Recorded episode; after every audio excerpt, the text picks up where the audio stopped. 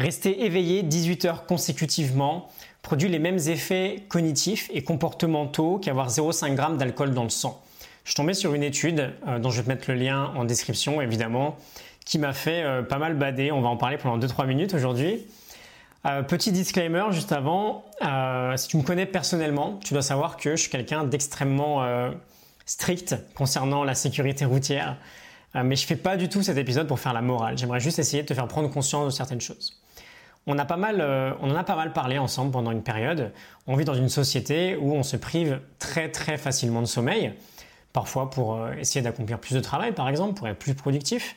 Et on le répète tous les jours, mais évidemment ce n'est pas la solution. On s'y prend complètement à l'envers quand on fait comme ça. Et donc ce que montre cette étude de l'université de Sydney, bah, ça peut peut-être nous apporter euh, une idée finalement des effets que vont produire le manque de sommeil sur notre corps. Après 18 heures de veille, on a un comportement équivalent à celui de quelqu'un qui a un taux entre 0,5 et 0,8 g d'alcool dans le sang.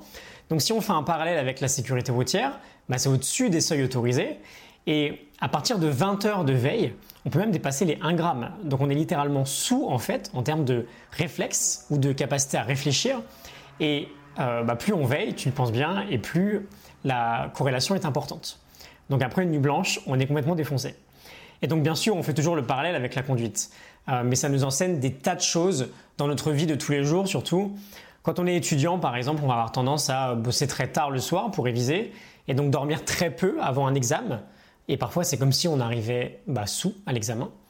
Euh, quand on a une réunion au boulot, ou peu importe en fait, un rendez-vous important, où on a des décisions à prendre et qu'on n'a pas trop dormi, bah, ça va être difficile de prendre les bonnes décisions.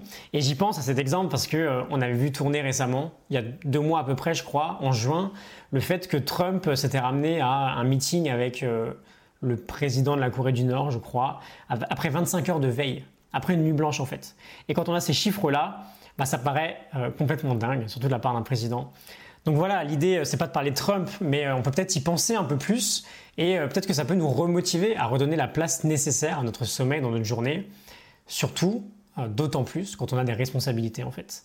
Euh, quand on a des décisions à prendre, quand on a des enfants à emmener à droite à gauche, parce que c'est juste du bon sens, on ne prendrait pas une décision importante, ou on conduirait pas un gamin euh, quelque part avec plus d'un gramme d'alcool dans le sang. Bon bah c'est la même chose pour le sommeil, on fait attention à bien dormir si on veut pas ressentir les mêmes effets de l'alcool.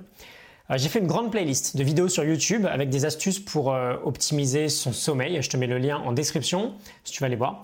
Je te mets aussi le lien de l'étude en question en description.